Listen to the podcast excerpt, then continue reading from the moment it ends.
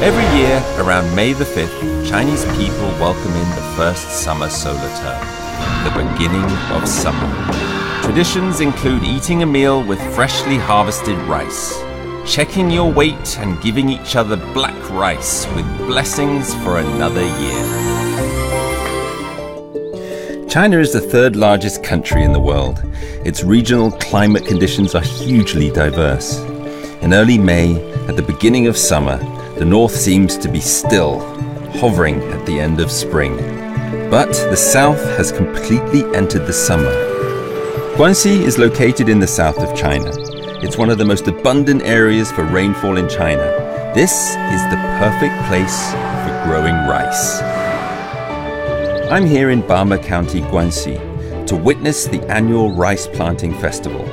This is a very important ceremony held on the day that marks the beginning of summer.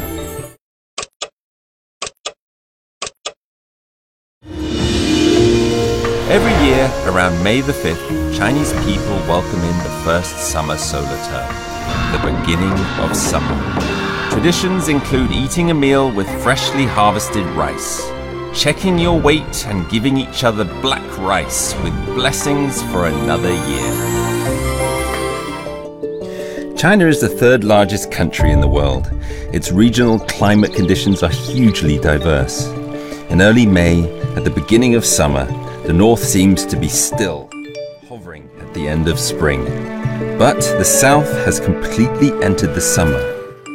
Guangxi is located in the south of China. It's one of the most abundant areas for rainfall in China. This is the perfect place for growing rice. I'm here in Bama County, Guangxi, to witness the annual rice planting festival. This is a very important ceremony held on the day that marks the beginning of summer.